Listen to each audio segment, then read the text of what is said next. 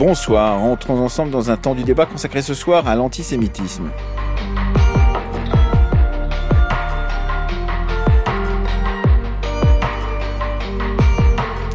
À l'ordre du jour ce soir, y a-t-il une caractéristique à l'antisémitisme de gauche Dans le discours prononcé aujourd'hui par le président de la République aux Invalides en hommage aux 42 Français assassinés lors des attaques du 7 octobre, Emmanuel Macron a réaffirmé qu'il fallait ne rien céder, je cite, à un antisémitisme rampant et désinhibé. Car depuis le 7 octobre, les actes antisémites ont connu une hausse de 1000% selon le CRIF euh, dans notre pays. Mais qui sont euh, ces antisémites et ceux qui commettent justement ces crimes? Comment celles et ceux qui pensaient comme une de nos invitée, Brigitte Stora, qu'elle appartenait à une génération heureuse, je la cite encore, qui avait cru à la fin de l'antisémitisme, se retrouve-t-il et se retrouve-t-elle confrontée à des propos et à des actes condamnés par la loi? Et outre le traditionnel antisémitisme d'extrême droite, quelle place prennent dans ces attaques l'antisémitisme de gauche? A-t-il d'ailleurs une histoire différente de celui de l'extrême droite ou de la droite? Quelle forme prend-il? Nous avons choisi de donner la parole aux premiers concernés, juifs et juifs de gauche. C'est le thème du temps du débat aujourd'hui. Nous avons un message particulier à tenir en France à l'adresse de nos compatriotes juifs de par euh, l'histoire de France, de la manière dont elle s'est construite, de l'affaire Dreyfus euh, jusqu'à la collaboration avec les nazis pendant la Seconde Guerre mondiale. Et à ce titre, nous devons avoir un message clair, fort euh, dans notre pays pour dire que nos compatriotes juifs ont toute leur place au sein de la nation, au sein du pays. Et j'aurais aimé que euh, nous puissions rappeler le sens de notre République universaliste et que nous marchions, nous défilions contre l'antisémitisme et toutes les formes de racisme pour rappeler le sens universaliste de notre République. Et c'est d'ailleurs euh, la raison pour laquelle nous avons, nous défilerons nous derrière une banderole sans logo euh, pour que tout le monde puisse s'y retrouver, où nous appelons à marcher contre l'antisémitisme, les fauteurs de haine et les racismes, pour que tous nos concitoyens puissent se retrouver, bien sûr, dans leur grande diversité, y compris euh, euh, nos compatriotes musulmans. Et, euh, et, de cette manière, je pense qu'il aurait été clair que l'extrême droite n'y avait pas sa place. C'était le secrétaire national du PCF, Fabien Roussel, dans l'événement sur LCI, venu évoquer sa participation à la Grande Marche contre l'antisémitisme le 12 novembre dernier. Nous sommes en compagnie de nos trois invités. Lola Yaïch, bonsoir. Bonsoir. Vous êtes euh, étudiante à Lille en politique écologique et agricole et militante à Place Publique et au sein du collectif euh, Golem. Avec nous également Brigitte Stora. Bonsoir. Bonsoir. Vous êtes docteur en psychanalyse, euh, journaliste indépendante et militante antiraciste. Et vous êtes autrice de Que sont mes amis devenus Les Juifs, Charlie, puis tous les nôtres, au bord de l'eau. C'était en 2016. Et vous allez publier le 1er mars un livre qui s'intitule Antisémitisme, un meurtre intime, qui est issu de votre thèse, effectivement. Et c'est ça paraîtra au bord de l'eau. Enfin, troisième invité depuis France Bleu Armorique à Rennes, Jonas Pardo, bonsoir. Bonsoir. Vous êtes formateur à la lutte contre l'antisémitisme. Alors on entendait euh, Fabien Roussel et on a voulu mettre cet extrait en ouverture parce que ce moment de la marche euh, contre l'antisémitisme du 12 novembre a été un moment un peu crucial pour pouvoir justement voir euh, qui étaient ceux qui voulaient y participer, avec quelles conditions, avec quels termes. Est-ce que c'est un moment important selon vous, Jonas Pardo? Du 12 novembre, c'est un moment important, c'est un moment de solidarité, c'est un moment où euh, les gens descendent massivement dans la rue, 185 000 personnes, pour dire que la situation n'est pas normale. Et dans le contexte de d'explosion des actes antisémites qui surgissent dès le 7 octobre, euh, la marche du 12 novembre vient donner une respiration déjà aux euh, juifs et aux juifs de France qui voient qu'il y a du monde autour d'eux, mais aussi à toutes les personnes qui ne supportent pas l'antisémitisme. Et on voit d'ailleurs que les actes antisémites, bon, ne s'arrêtent pas non plus totalement, mais euh, l'intensité baisse après la marche. Lola Yaïch, en tant qu'étudiante à Lille, euh, vous me disiez avant cette émission que, disons, après le 7 octobre, ça n'était pas si simple de pouvoir euh, affirmer sa religion juive, donc, ou d'être le fait même d'être juif dans, dans la rue à Lille, et qu'il fallait peut-être faire un peu attention. Vous faites vos études à côté d'une synagogue. Ça n'était pas si simple que ça. Absolument pas. Depuis le 7 octobre et même avant, il y a une grande peur quand même qui est, présente parmi la communauté juive. On voit des euh, personnes qui ont peur maintenant de se rendre à la synagogue. On voit aussi des personnes qui enlèvent leur mezouza de leur porte, des personnes qui changent leur euh, nom de famille euh, pour prendre des taxis, des Uber ou même leur leur leur même leur leur adresse leur leur boîte aux lettres. Et, et en fait, pour les étudiants, c'est aussi une, une période d'isolement, d'angoisse. par exemple, mon école est juste à côté de la synagogue de Lille, et pendant les trois, quatre semaines qui ont suivi le 7 octobre, la majorité des étudiants qui se rendaient à la synagogue pour Shabbat ont décidé de ne plus se rendre à cause pas de la peur.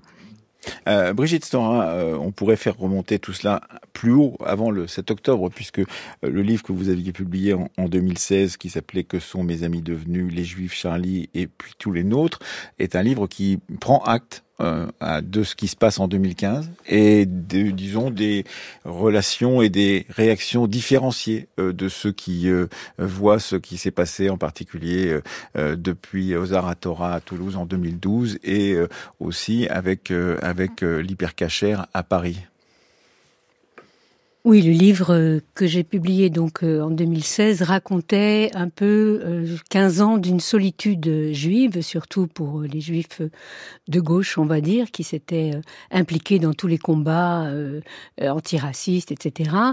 Puisque c'est quand même de ce camp-là que, que, que quelque chose s'est affranchi, une parole anti-juive s'est clairement affranchie au début des années 2000 euh, qui euh, à nouveau euh, pointait les Juifs comme des grands coupables, comme bon. voilà, j'ai raconté un peu ce, ce sentiment d'abandon, ce sentiment de, de, trahison, et puis c'est vrai que ce, Et, et, vous dites dans, dans, votre livre à paraître en, en, au 1er mars, vous dites ce, ce son, je l'ai tout de suite reconnu. C'est-à-dire ce qui s'est passé en, en 2015, des discours que vous entendiez en 2015, vous vous êtes dit, voilà, ça revient. Et surtout en 2000 que je les ai tout, de suite euh, entendus. Euh, c'est comme un affranchissement. L'antisémitisme, ça, ça, ressemble à un moment d'affranchissement. C'est-à-dire qu'il est là. De toute façon, il est là. Il n'y a pas de nouvel antisémitisme, il n'y a pas de. C'est ah, toujours pas, le même. Vous ne croyez ah, pas du tout. Non, pas du tout. C'est d'ailleurs le, le cœur de votre C'est le cœur travail. de mon de mon ouvrage. Donc, euh, il y a des moments où euh, la parole anti-juive euh, s'affranchit clairement. Et euh, bien sûr qu'on l'a reconnu. Bon, bah, je pense que quand on est juif, de toute façon, on vit avec une espèce de mémoire ancestrale où on sait la fragilité euh, finalement de de la digue de et la, bien sûr que la démocratie en est une mais comme disait Freud elle peut facilement se, se briser.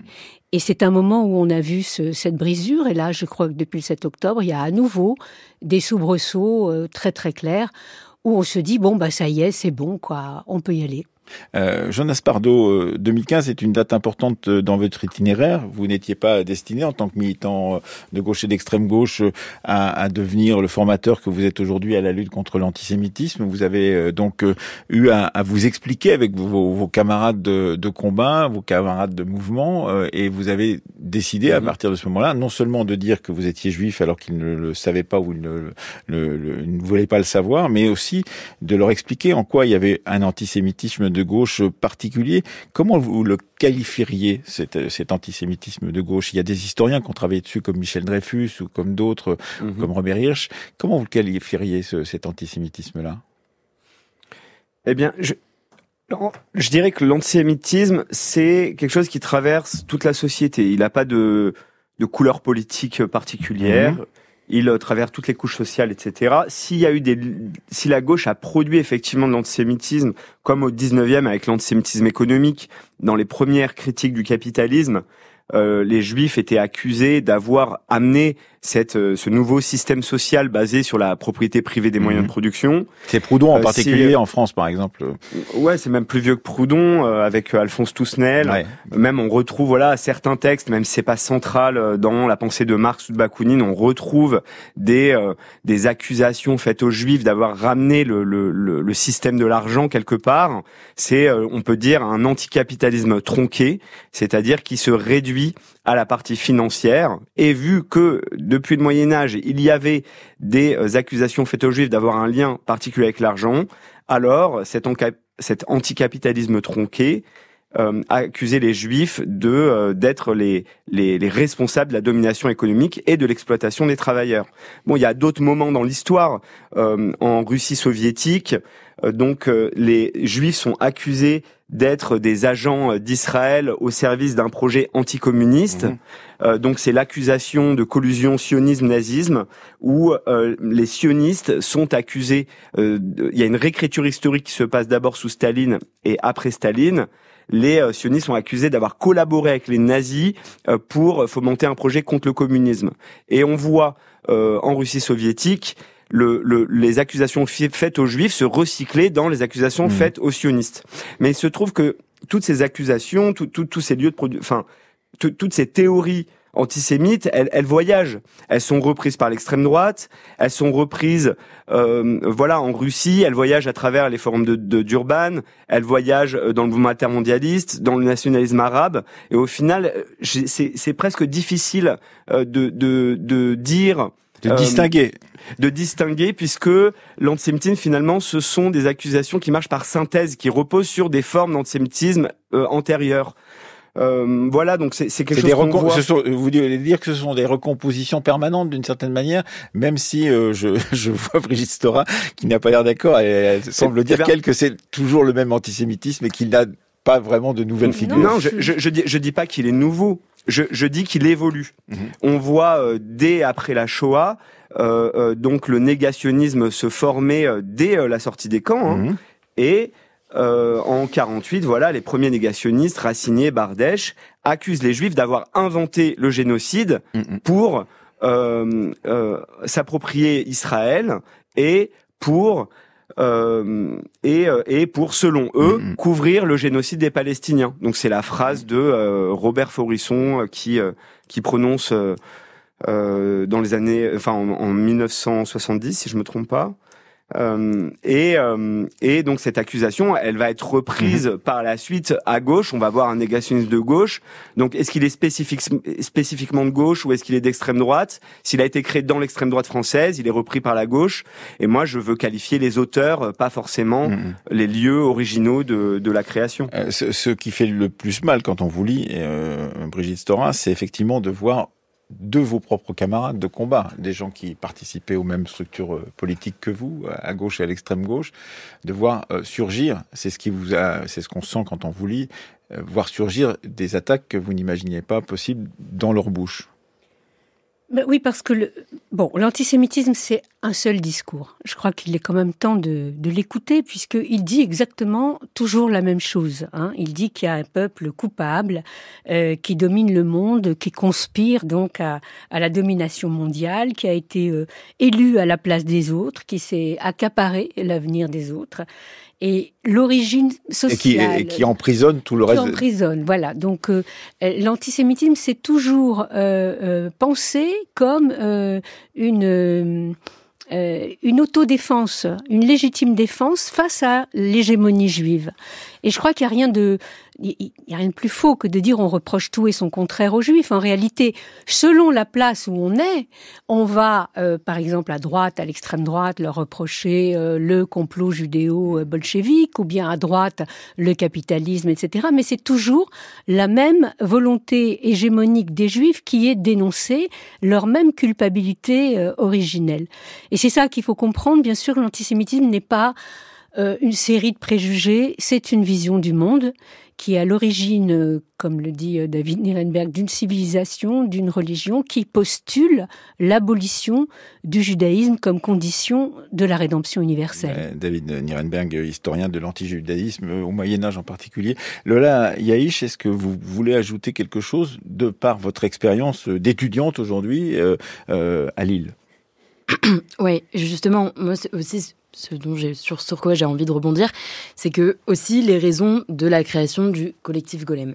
C'est parce que nous, en tant qu'étudiants ou en tant que militants de gauche, on s'est vu isolés dans notre milieu social, dans, notre mouvement social. On s'est vu isolés. Pourquoi? Parce que l'antisémitisme est minimisé. L'antisémitisme euh, n'est pas euh, n'est pas considérée, n'est pas prise en compte, n'est pas prise en compte dans une partie euh, des gauches, et on peut noter une forme d'ambiguïté et de complaisance euh, envers. Alors, comment elle se manifeste cette, cette, ambiguïté justement? Ben, cette, cette, ambiguïté, elle se manifeste justement quand on entend que l'antisémitisme est une lutte de bourgeois, et quand nous, on a le courage en tant que juifs de gauche de dénoncer l'antisémitisme présent dans nos propres camps, on nous dit que ben, c'est contre-productif parce que justement on renforce l'extrême droite. On a l'impression que la gauche passe plus de temps, ou les gauches passent plus de temps à dénoncer l'instrumentalisation de l'antisémitisme que l'antisémitisme au sein de leur camp. Euh, Jonas Pardo Oui, euh, bah, je, suis, je suis complètement d'accord avec tout ce qui a été dit. Hein.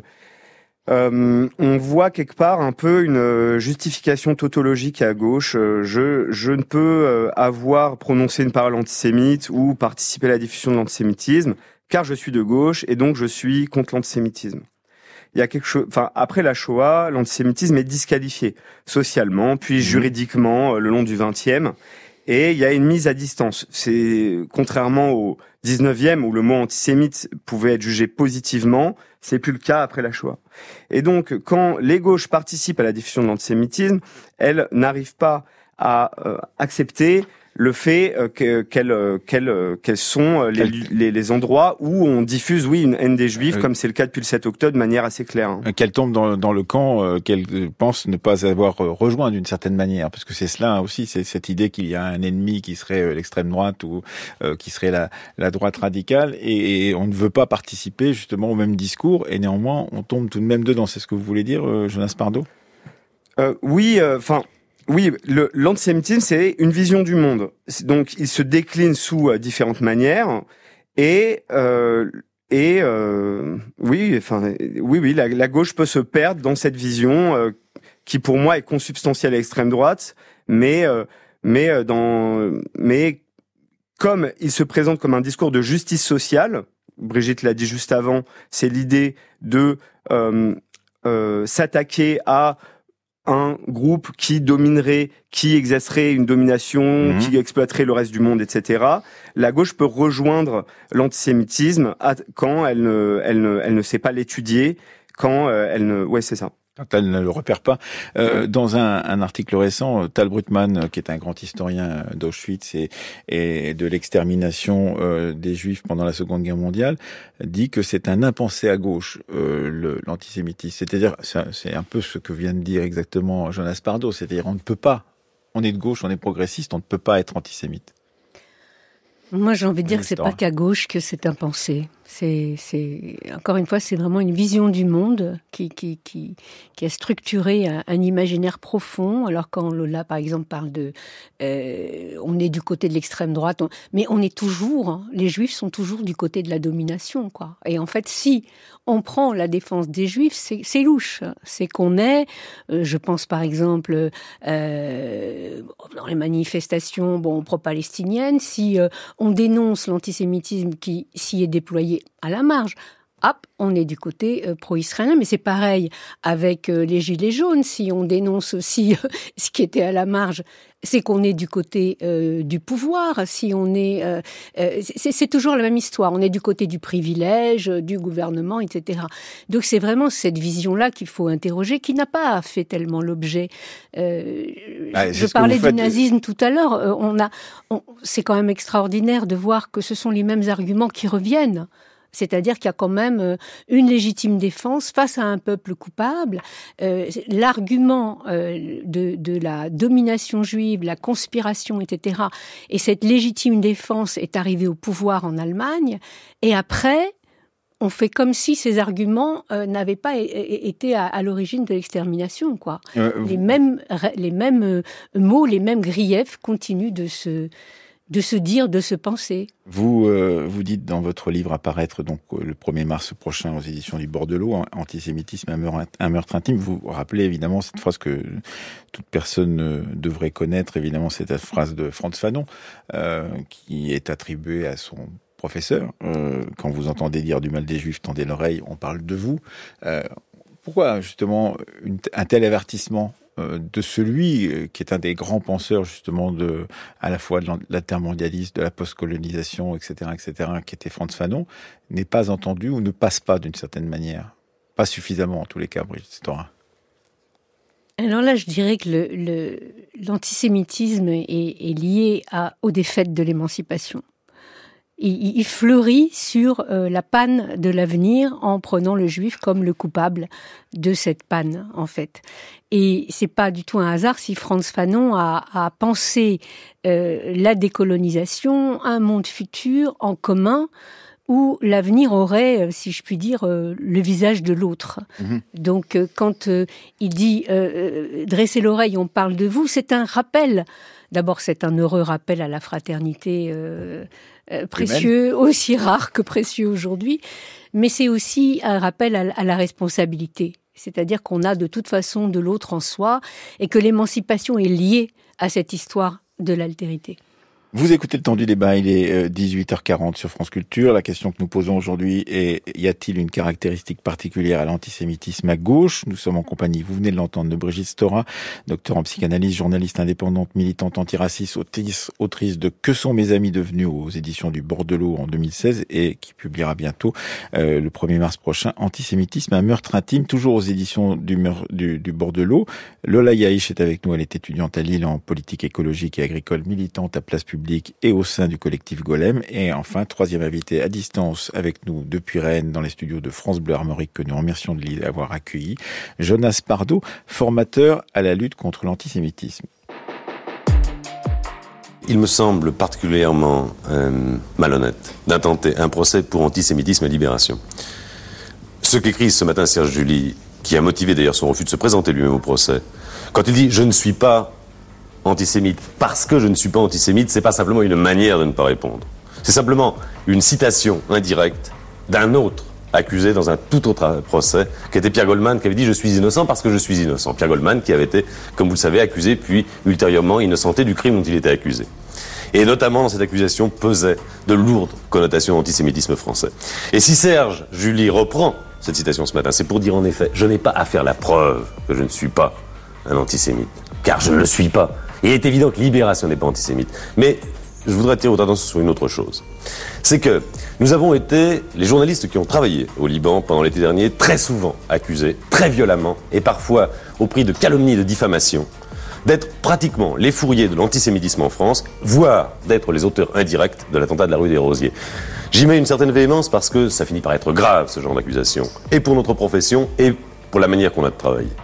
France Culture, le temps du débat. Emmanuel Laurentin.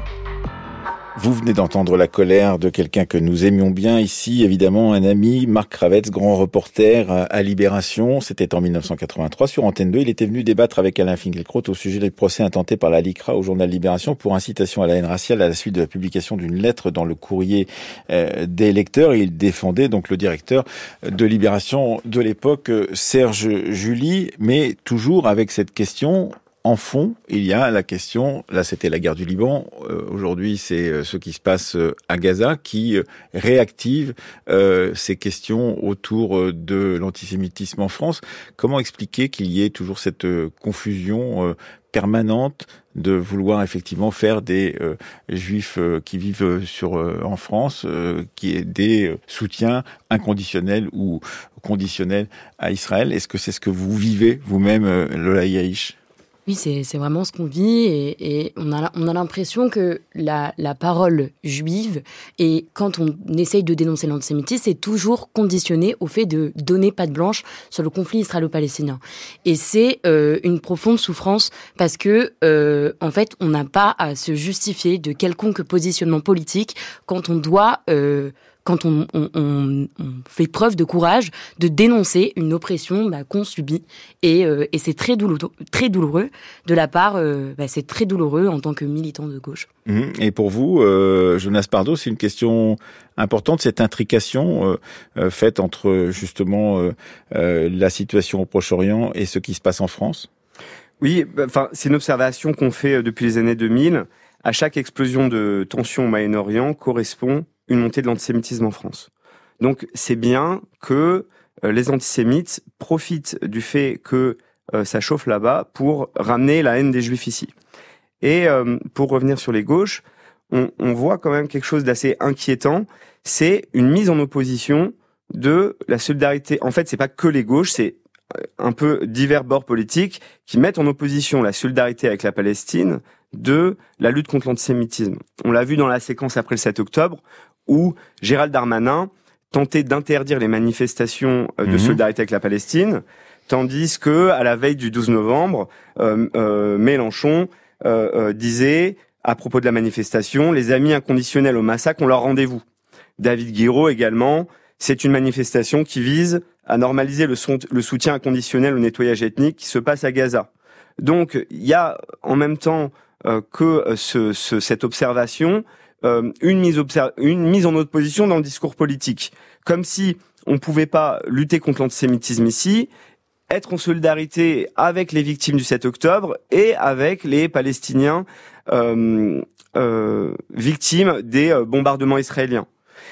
Et euh, c'est justement c'est le nœud de la discussion d'une certaine manière ce que vous êtes en train de dire Jonas Pardo puisque c'est la possibilité de ne pas euh, euh, de ne pas être calé dans un camp mais de pouvoir justement euh, avoir une sorte de de mobilité qui serait une mobilité alors je ne sais pas si c'est une mobilité humaniste une mobilité universaliste mais une mobilité en tous les cas qui vous permettrait d'être à la fois dans un endroit et dans un autre et de dénoncer les crimes de plusieurs points de vue. Oui, tout à fait.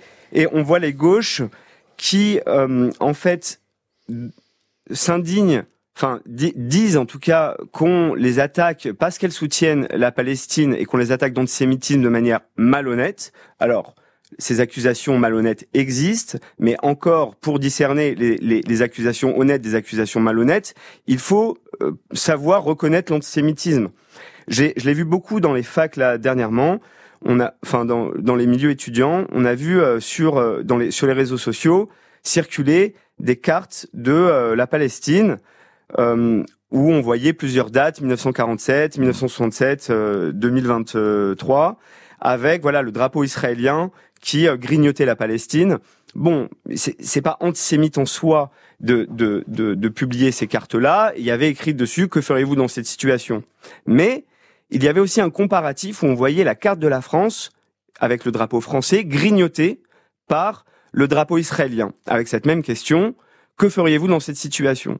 Donc, le problème là, c'est que l'intention des gens qui diffusent cette image, c'est voilà de provoquer, de choquer, de dire, de dénoncer la colonisation israélienne, qui est un fait avéré, et c'est pas un problème de parler de la colonisation israélienne, mais sauf qu'ils diffusent des images où on voit euh, la France enjuivée, la France grignotée par un pouvoir juif imaginaire, mmh. etc. Donc ils diffusent en fait une image euh, d'un de contenu complotiste et, et, et, violemment antisémite. On, moi, je, quand je vois ça, je pense tout de suite à la France juive de Drummond.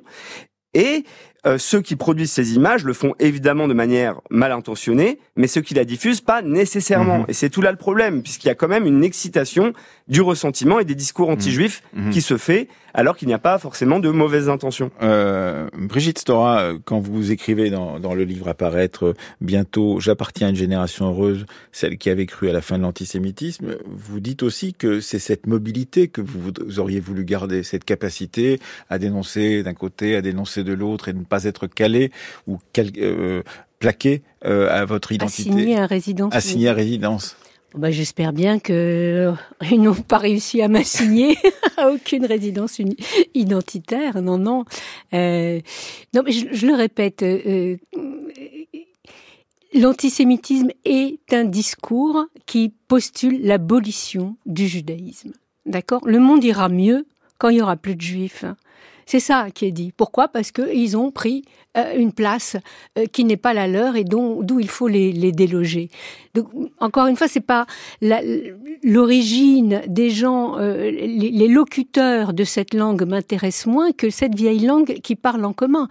Alors quand vous dites j'appartiens à une génération heureuse, oui, évidemment, quand on, on est la même, hein, donc voilà, oui, quand on a eu 20 ans en 80, on, on est arrivé dans une période où euh, il y avait encore des révoltes heureuses hein, où euh, les, les, les, grandes figures, Mandela, euh, Václav Havel, etc., les, le début de la révolution sandiniste, c'était quand même des, des moments heureux. Et surtout, il y avait une tradition à gauche, y compris à l'extrême gauche, antitotalitaire. Et c'est cette histoire-là qui, qui s'est terminée euh, sur des replis identitaires, sur une, voilà, sur euh, une absence de, d'horizon d'émancipation qui met les autres, tout autres, mais les juifs en particulier, qui ont ce nom coupable depuis quand même 2000 ans, dans une situation particulièrement périlleuse. Euh, Lola Gaïch, euh, quand euh, vous êtes jeune, beaucoup plus jeune que nous autour de cette table, euh, vous êtes étudiante et donc quand vous voyez ce, cette dégradation, pourrait-on dire justement de, de, et cette augmentation de l'antisémitisme, euh, vous rêvez d'une certaine manière d'une période où il était moins actif ou, moins visible, dans tous les cas, cet antisémitisme. Comment, quelles sont les conditions, selon vous, euh, là d'où vous le voyez en tant qu'étudiante à Lille, qui serait nécessaire pour que justement on fasse refluer euh, cet euh, antisémitisme dans les milieux que, que vous fréquentez, c'est-à-dire euh, euh du côté des, des, des, des, facultés des universités lilloises par exemple La pédagogie et la formation. Déjà, depuis six ans, chaque université doit avoir un, un référent contre l'antisémitisme et tous les racismes, et ce n'est pas le cas de plein d'universités, alors que c'est censé être le cas depuis six ans. Et euh, justement, les universités doivent prendre à bras le corps la question de l'antisémitisme et organiser des conférences sur l'antisémitisme, euh, accompagner les étudiants lorsqu'ils dénoncent euh, des faits antisémites de la part de, de camarades de classe. Et, et on peut pas dire que, les, que, que toutes les universités sont, sont à l'appel. Et, et aussi, j'appelle vivement les, les syndicats étudiants, les, les, les, les les partis politiques euh, étudiants à se saisir de la question. Je veux dire, ma génération, nous, on est, euh, on est alerte sur euh, toutes les formes de discrimination, que ce soit les LGBT-phobies, mmh. l'islamophobie, mmh. toute forme de discrimination, et on a l'impression que, voilà, l'antisémitisme, comme le dit très bien Ilana Weissman dans, dans, dans, son, dans son livre, c'est l'angle mort de l'antiracisme. Donc, on a l'impression que les, les juifs sont considérés comme des blancs sociologiquement et ne, ne pourraient pas être considérés comme euh, euh, comme des, des, minorités, comme toutes les autres minorités. Donc j'invite vraiment tous les étudiants à, à soutenir les, les, les, juifs dans un objectif de, de convergence des luttes.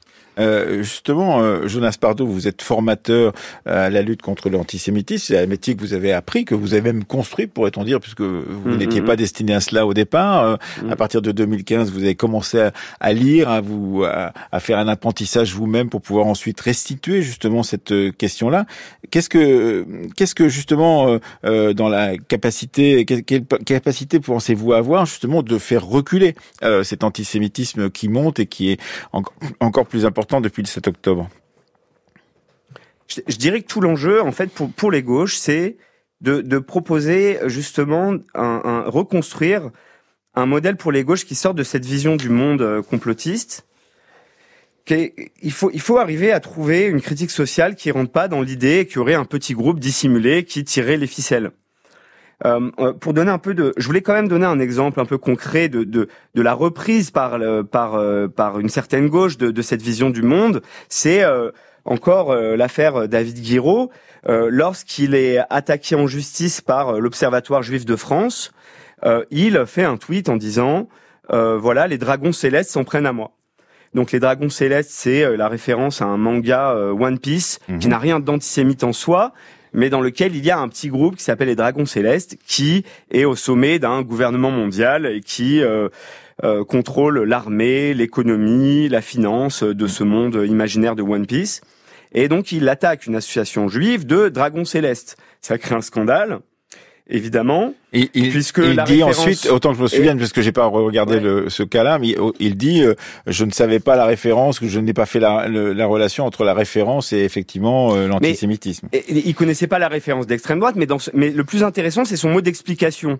Il dit, je n'attaque pas des gens en fonction de leur religion ou de leur race, avec des guillemets, donc, donc, il y a une incompréhension de ce qu'est le fait juif ou de l'antisémitisme, mais pour ce qu'ils sont, c'est-à-dire un petit groupe qui euh, je, je, je, ne les attaque pas pour ce qu'ils sont, mais pour ce qu'ils font, c'est-à-dire un petit groupe surpuissant qui contrôle euh, le monde en fait. Donc ça veut dire que, en réalité, dans son excuse, on comprend qu'il adhère à cette vision de, de, de, de, selon laquelle ce serait un petit groupe de dominants qui euh, euh, contrôlerait euh, la société. Mmh.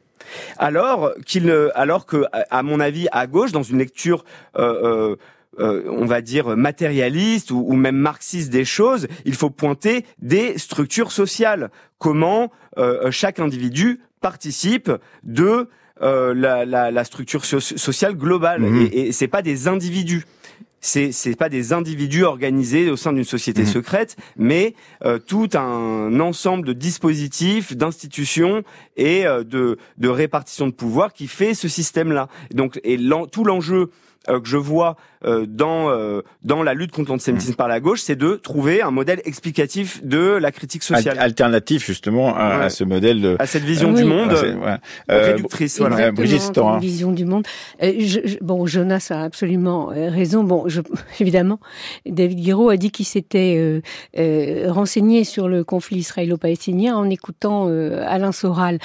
c'est lui hein, qui l'a dit. Donc ça en dit long quand même sur une porosité de toute une euh, un pan de, pseudo-radicalité à gauche qui a été euh, dieudonisé ces 15 dernières années et que les jeunes générations se sont prises en pleine figure, hein, hein c'est-à-dire une vision du monde totalement fasciste, hein, parce que je crois qu'il faut quand même dire les choses clairement. Euh, l'antisémitisme, bien sûr qu'il se parle à gauche, mais quand il se parle à gauche, il n'est plus de gauche et la gauche n'est plus là. Et là, je crois que c'est quand même quelque chose qu'il faut bien euh, comprendre. D'ailleurs, toute l'histoire raconte cette, ce, ce, ce, toujours ce. C'est pour ça que je vous posais la question de savoir comment revenir justement sur. sur... Euh, dans l'histoire, par exemple, on pense à, à, à Déa, à Doriot, et puis ensuite euh, euh Racinier, puis ensuite euh, Pierre Guillaume, mais récemment donc Dieudonné, Soral. C'est à chaque fois par l'antisémitisme qu'ils abandonnent la gauche et qu'ils arrivent directement vers le fascisme. L'antisémitisme est un espèce de toboggan vers le fascisme et euh, qui est une vision du monde évidemment conspirationniste, et Jonas a parfaitement raison. Le conspirationnisme, l'antisémitisme est toujours conspirationniste. Et à, partir du moment où il dit qu'il y a un grand coupable à l'origine du monde, et à partir aussi du moment où on, connaît le nom du grand coupable, vous savez, le, qui dans les manifs, il n'y a même pas besoin de donner son nom. Il faut rappeler à nos auditeurs effectivement qu'il y avait euh, des, des, pancartes qui, avec un point d'interrogation euh, sanitaire. Contre le pass sanitaire. Tout le monde connaît. Parce qu'un un ancien général, autant que je me souvienne, avait, avait dit, euh, voilà, avait posé cette question. Oui, donc tout le monde connaît le nom du coupable imaginaire, mais cette vision-là, elle est catastrophique pour la gauche. Mmh, euh, c'est ça. Le laïch. Oui, j'ai envie aussi de rajouter que, en fait, arrive au bout. Hein. Oui, c'est une porosité entre les thèses soraliennes euh, qui se basent sur des thèses euh, d'extrême droite, mais en fait, cette porosité, elle arrive aussi dans des milieux euh, de gauche, certains milieux anticoloniaux. Je, je, je pense euh, aux, aux, thèses des euh, indigènes de, de la République ou de Boutelja, et en fait, on voit oh, que on voit que les, euh, les extrêmes droites et, euh, euh, certaines parties de la gauche se rejoignent et ont comme commun, comme dénominateur commun, l'antisémitisme. Merci en tous les cas à tous les trois d'être venus évoquer euh, cette question difficile de l'antisémitisme à gauche. Y a-t-il une caractéristique à l'antisémitisme à gauche? C'était la question que nous posions à nos trois invités qui étaient engagés justement dans ces combats de gauche et qui avaient connu euh, les évolutions comme Brigitte Stora d'une gauche qui n'était pas tout à fait... La plupart d'entre nous. Oui, oui, c'est ça. Mais, mais vous, vous aviez connu des évolutions très importantes depuis les années 80 euh, comme vous l'avez raconté. Je rappelle que vous êtes docteur en psychanalyse, journaliste indépendante, militante anti raciste, autrice de Que sont mes amis devenus Les Juifs, Charlie, puis tous les nôtres chez le Bordelot édition, et que vous allez publier le 1er mars prochain, Antisémitisme, un meurtre intime. C'est issu de votre thèse, toujours aux éditions Le Bordelot. Lola Yaïch, merci. Vous étiez étudiante à Lille, vous êtes étudiante à Lille en politique écologique et agricole, militante à place publique et au sein du collectif Golem. Et Jonas Pardo, vous étiez dans les studios de Radio France Armorique, France Bleu Armorique à Rennes, et vous êtes formateur à la lutte contre l'antisémitisme. Merci à tous les C'était le temps du débat, le temps du débat donc euh, préparé ce soir par Fanny Richet, Roxane Poulain, Mathias Mégy, Anouk Sevno, Stéphanie Villeneuve, réalisé par Laurence Malonda avec à la technique Félix Delacour et à France Bleu Armorique Christophe Bonpas.